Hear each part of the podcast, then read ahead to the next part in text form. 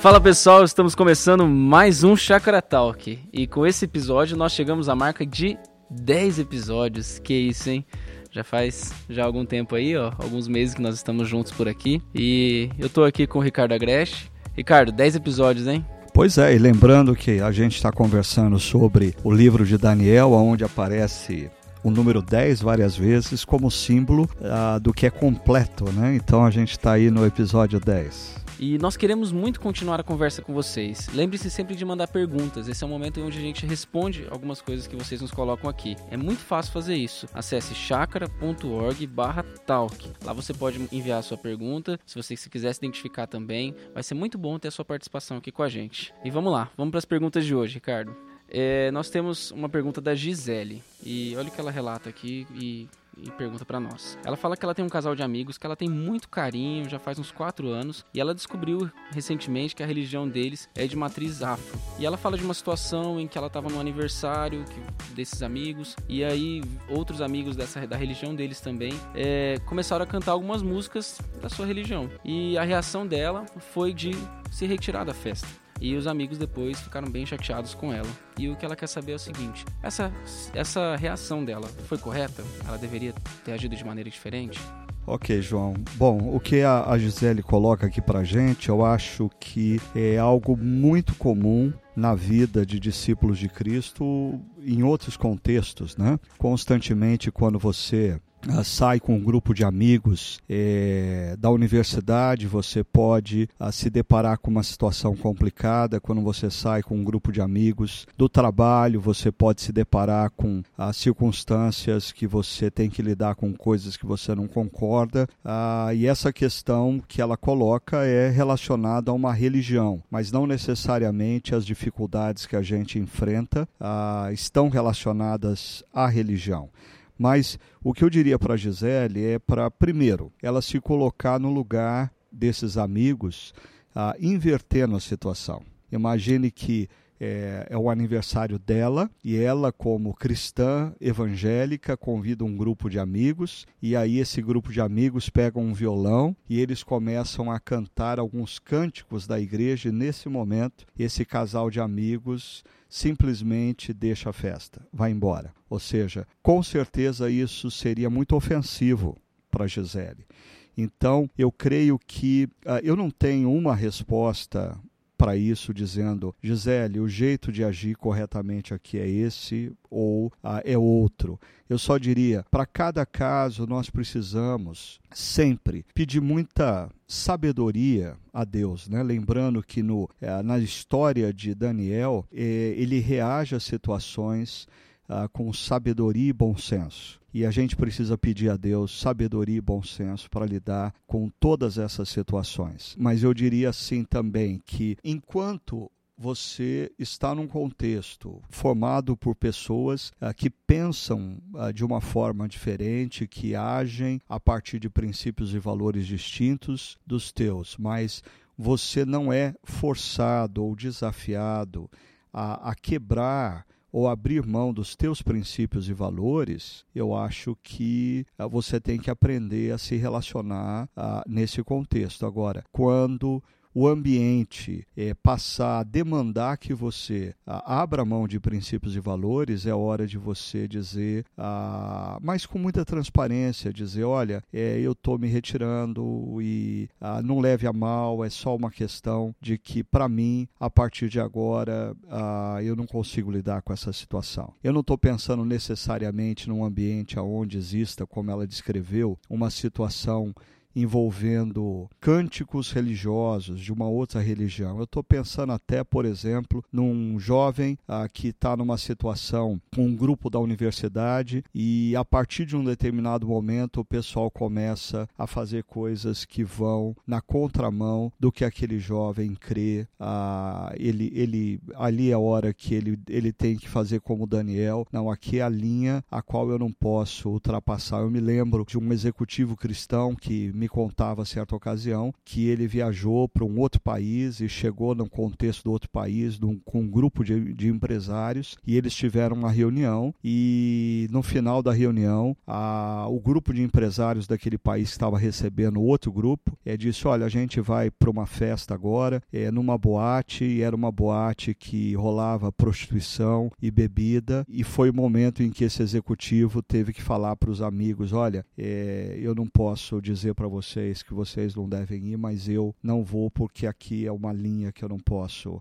atravessar. Talvez nos ajude muitas vezes a pensar antecipadamente se em determinados contextos a gente não vai ser colocado nessa situação constrangedora. Eu acho que o bom senso e a sabedoria podem nos ajudar a antecipadamente evitar determinados contextos nos quais nós podemos ser colocados em situações constrangedoras. Eu termino dizendo que a presença daqueles que são verdadeiramente discípulos de Cristo e, consequentemente, possuem o Espírito Santo ah, é uma presença que traz a bênção, que traz luz para todo e qualquer ambiente. Nós não devemos estar preocupados em sermos contaminados por determinados ambientes. Nós precisamos sempre lembrar que a luz ela dissipa as trevas. Então, ah, nessa equação, a gente precisa agir não com medo. Ah, bom senso não é sinônimo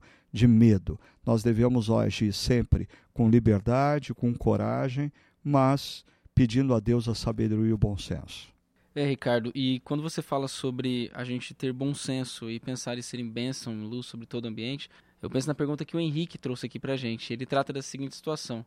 Ele fala assim que, olha, quando eu leio o livro de Daniel, eu penso sobre o desafio de viver a, a fé no exílio e vem um versículo à minha memória. E o versículo dele que ele traz é de Daniel 10, 12, diz assim: Não tenha medo, Daniel. Desde o primeiro dia em que você decidiu buscar entendimento e humilhar-se diante do seu Deus, suas palavras foram ouvidas, e eu vim em resposta a elas.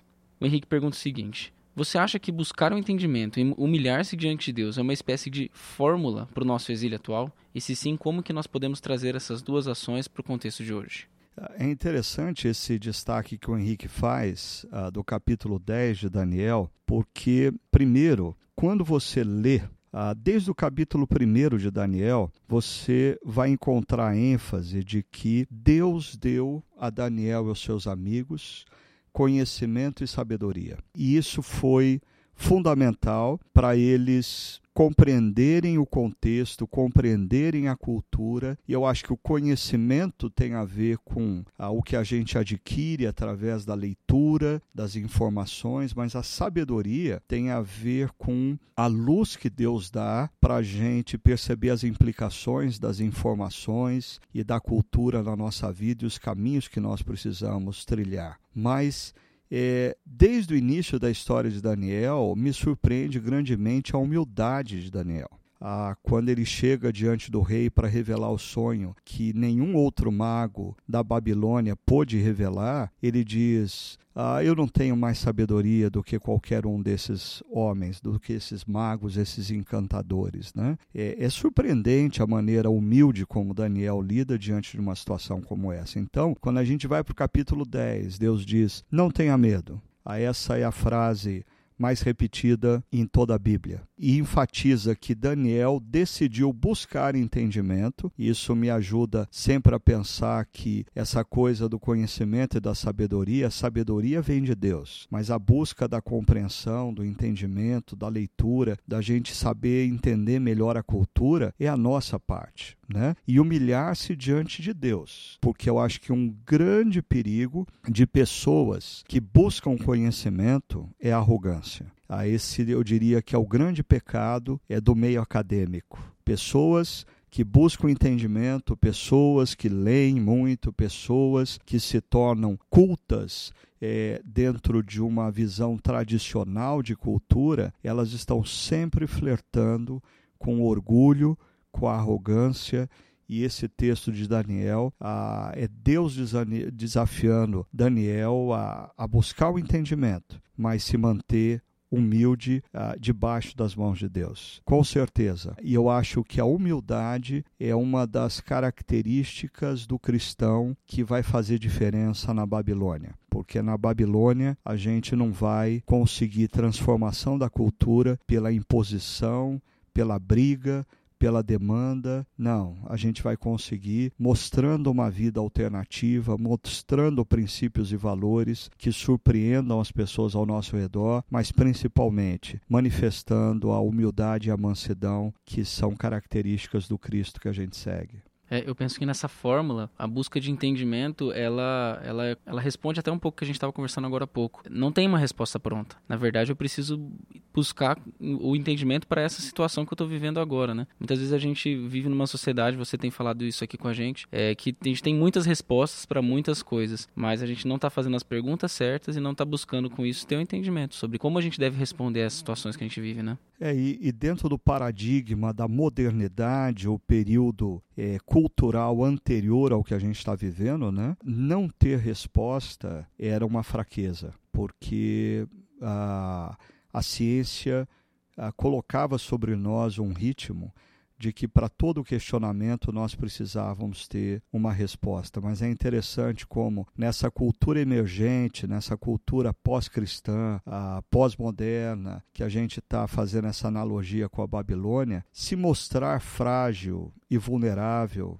é perfeitamente compreensível e bem visto. Então eu diria até que na Babilônia cristãos precisam aprender a dizer uh, não tenho resposta para isso. Não saberia como te responder. É, é, por incrível que possa parecer, eu acho que na cultura em que nós estamos vivendo, isso abre mais portas para o diálogo do que você estar diante de um cristão que insiste em dizer que tem respostas para tudo. Sim, Ricardo, e uma das perguntas que a gente recebeu aqui também se conecta com isso, que o receio do, de quem pergunta pra gente é de nós sermos apáticos ou omissos diante de males que a gente vê todos os dias na Babilônia. Então, nós vemos uma situação errada, que à luz dos princípios e valores da palavra de Deus, elas são erradas, e nós somos tentados a dar respostas impositivas e, e, e fortes contra, contra isso. A pergunta dele vem nesse sentido, o que, que a gente deve fazer diante dessas situações que claramente ofendem a Deus e a palavra de Deus? Ah, é interessante essa pergunta porque parece que a, a, nossa tendência é sempre olhar para a sociedade ao nosso redor, perceber quais são as posturas e atitudes das pessoas com as quais nós não concordamos uh, e tentar construir uma oposição a, a essa postura. No entanto, eh, a gente nunca para para pensar numa agenda mais positiva na sociedade que nós estamos, é, porque existem duas formas da gente pecar. Uma é a gente pecar por fazer alguma coisa errada, mas a outra forma é a gente pecar por não fazer a coisa certa. Então, se eu estou cercado por amigos que nas suas vidas eles optam por fazerem coisas erradas, é, será que é correto eu passar a acusá-los e verbalizar eh, essas acusações de maneira agressiva para com eles? Será que isso vai gerar transformação? Ou, diante de uma sociedade aonde esses amigos que fazem coisas erradas estão se omitindo, por exemplo, na compaixão para com as pessoas menos favorecidas, ah, eles vivem uma vida sem ponderar ah, nas questões do meio ambiente. E se eu tiver uma agenda positiva na direção do meio ambiente, ah, uma agenda positiva na direção dos menos favorecidos, será que isso não vai chamar a atenção deles e abrir a possibilidade para mim, ah, no momento certo, conversar sobre as diferenças. Ah, o problema é a gente já querer sempre entrar na vida dessas pessoas conversando sobre as diferenças. Que tal a gente perceber brechas nas quais a gente possa ter uma agenda positiva e, com isso, gerar expectativas boas na vida das pessoas e elas com o passar do tempo, na medida em que elas confiam em nós, se abrirem para a gente conversar sobre a, as questões nas quais nós discordamos. Aqui vem uma, uma situação que é a gente precisa realmente relembrar o princípio da fórmula anterior, que é o princípio da humildade. Você comentou um pouco na sua resposta falando sobre é, muitas vezes a agenda dos cristãos está voltada para é, é, de uma forma muito arrogante e a gente hoje muitas vezes ouve falar sobre apologética, defesa da fé, é, isso é uma disciplina teológica, inclusive. Você acha que existe uma relação entre o estudo da apologética e com arrogância, em ser arrogante ou se portar de forma arrogante no contexto da Babilônia? Eu acho que existe um, um perigo ah, naqueles que se dedicam ao estudo da apologética, assim como eu falei do próprio meio acadêmico, existe o perigo de a gente se tornar arrogante ou a gente transparecer arrogância, porque ah, essa coisa de achar que se detém a verdade é altamente perigosa. Primeiro, porque nós precisamos nos lembrar que no cristianismo a verdade não é uma coisa, a verdade não é uma ideia, a verdade é uma pessoa. E se eu sou cristão, é, eu não tenho a verdade, a verdade me tem. Ah, então, essa base já me faz humilde. Eu não tenho a verdade. Ah, eu sou tido pela verdade. Eu sou possuído pela verdade, que é Jesus. Eu acho que isso muda a minha visão de como eu tenho que me portar. Ah, uma segunda coisa é, assim, a gente ser consumido por essa ideia de que a gente tem que sempre ter resposta para todas as coisas. É, eu me lembro de uma situação pastoral que eu vivi no passado.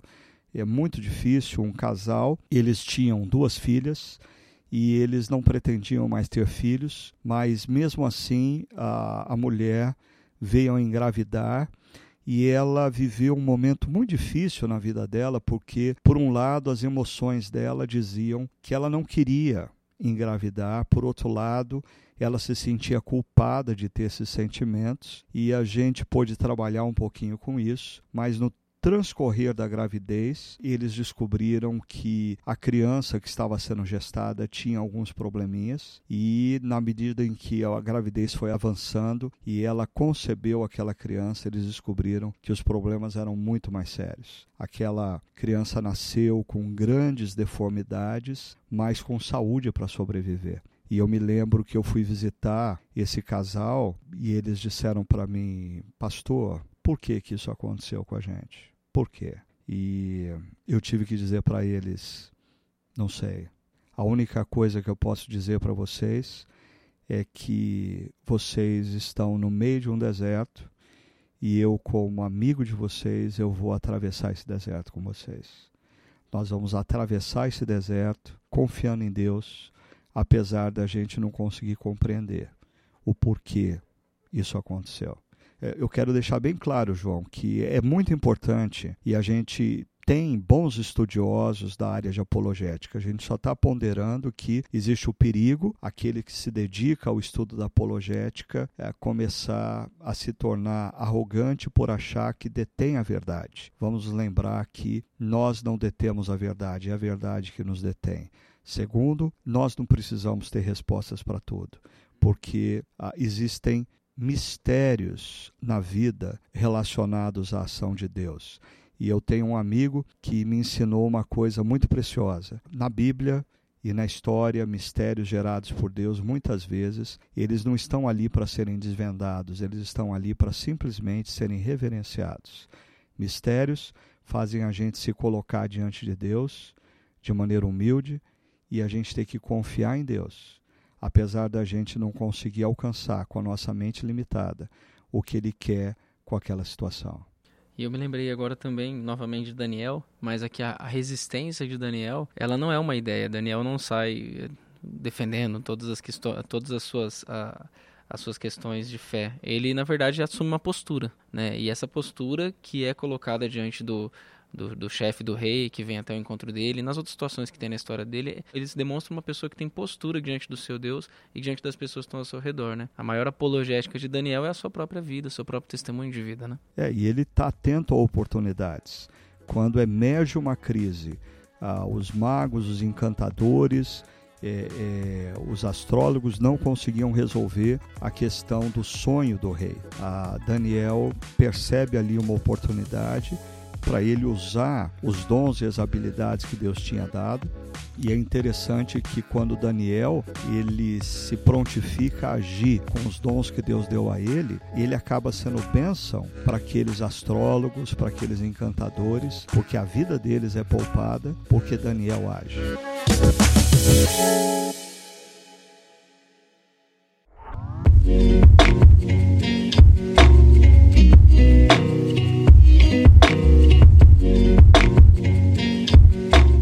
Tem uma pergunta do Alessandro aqui. Ele pergunta o seguinte: Como eu posso fazer com que o meu testemunho cristão, isso que a gente tem conversado aqui, seja instrumento de conversão e não instrumento de divisão? Boa pergunta, Alessandro. Eu acho que, em primeiro lugar, é tendo em mente que a, a sua missão como cristão, prioritariamente, não é converter as pessoas à sua volta, mas é abençoar as pessoas à sua volta. Porque quando nós entendemos que a nossa missão é converter, nós vamos gerar divisão e nós vamos gerar principalmente no ambiente da cultura na qual nós estamos inseridos, uma cultura da pluralidade, quando você vem com um discurso de que você tem a verdade, todo mundo deve se curvar à sua verdade, esse é um discurso que gera muita reação mas como a gente conversou na última reflexão, quando a gente se conscientiza que o nosso, a nossa missão primária é abençoar pessoas, aí nós vamos estar em contato com elas, nós vamos ouvir as suas lutas, as suas crises, nós vamos construir amizade com elas, construindo amizades, nós vamos servir essas pessoas nas suas necessidades e tudo isso vai contribuir para que a gente tenha um momento para compartilhar a nossa fé. Então, o contexto da conversão de pessoas na cultura que nós estamos inseridos, o contexto contexto da conversão de pessoas, bem possivelmente vai ser relacionamentos através dos quais essas pessoas se sentiram efetivamente amadas e amparadas. Por isso elas deram ouvidos àquele que foi o agente do amor para comunicar a razão do seu amor, que é a nossa fé. Então, eu ponderaria nesse aspecto com o Alessandro. A gente tem uma, um grande desafio mesmo, né? Às vezes a gente foi ensinado e treinado para sair no meio da Babilônia arrebanhando almas, né? E até como se isso fosse justificar o nosso trabalho, né? Então, pensar na lógica da bênção é, ressignifica até a nossa própria intenção quanto à missão, né? O que, que eu quero aqui? Eu quero só fazer proselitismo ou eu quero de fato ser um agente de Deus no meio da história, né? Com certeza, para a gente que temos a compreensão da história da salvação e que a eternidade é um fato e o caminho da reconciliação do homem com Deus é Jesus, nós não podemos abrir mão da, da verbalização da nossa fé. Nós precisamos é, estar sempre atentos a oportunidades para nós compartilharmos o que aconteceu na nossa história. Mas a questão é quando você pega um modelo aonde um cristão, é, seja qual for o ambiente, ele vem com um discurso pronto, enlatado, é, sem antes conquistar o direito de compartilhar o que aconteceu na sua própria vida e na sua própria história, a isso muitas vezes é agressivo e as pessoas reagem. Eu não estou dizendo que a gente não deve ter como propósito o compartilhar Jesus com as pessoas. A questão é qual é o caminho através do qual nós vamos ganhar o direito, junto às pessoas, ah, para contar o que Jesus fez nas nossas vidas.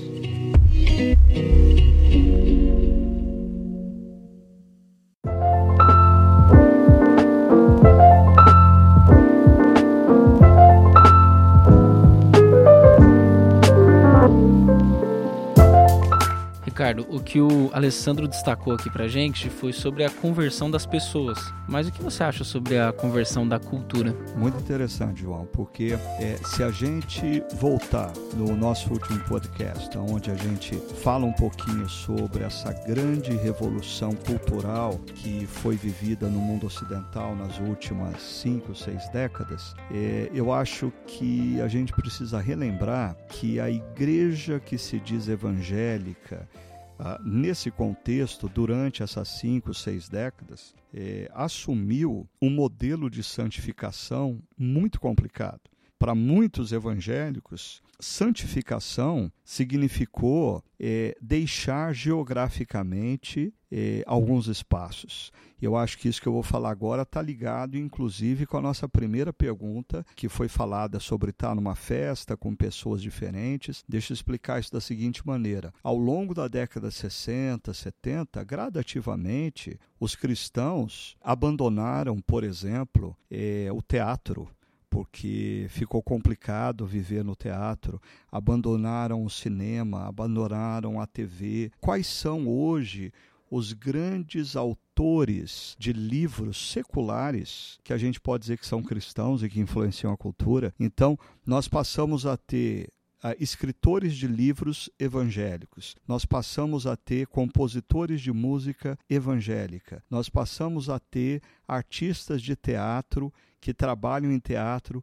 cristão. Ou seja, nós abandonamos posições que eram estratégicas na influência da cultura. Em contrapartida, outros grupos tomaram posição no teatro, no cinema, na televisão, na literatura, na moda, ah, e eles influenciaram e trouxeram eh, essa cultura pós-cristã na qual nós estamos inseridos hoje.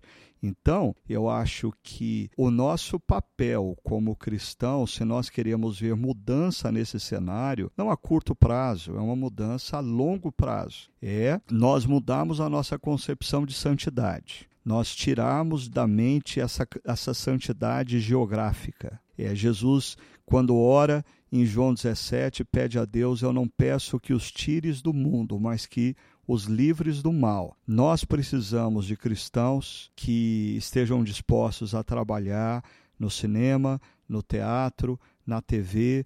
Nós precisamos de cristãos, bons escritores, que não escrevam mais para a igreja, escrevam para as pessoas de fora. Nós precisamos de músicos que não toquem na igreja, músicos que componham, gravem e toquem do lado de fora da igreja, com princípios e valores que reflitam a luz de Cristo, ah, de maneira que a cultura seja gradativamente também influenciada. Então, eu acho que a conversão da cultura, se a gente pode falar assim, é, depende é, de um repensar do que é santidade para nós como cristãos.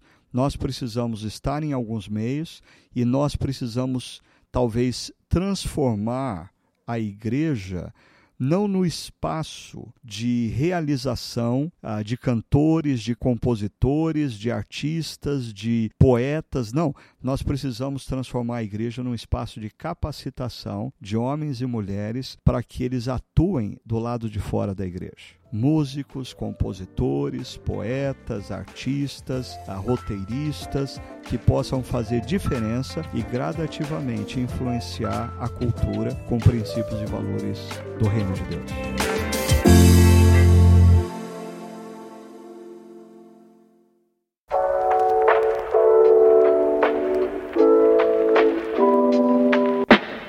Ricardo, e eu vejo que talvez um movimento, que é o que a gente experimenta aqui também, é o mesmo movimento que o povo de Israel experimentou no Antigo Testamento. A Babilônia acaba sendo uma consequência da falta de missão do povo.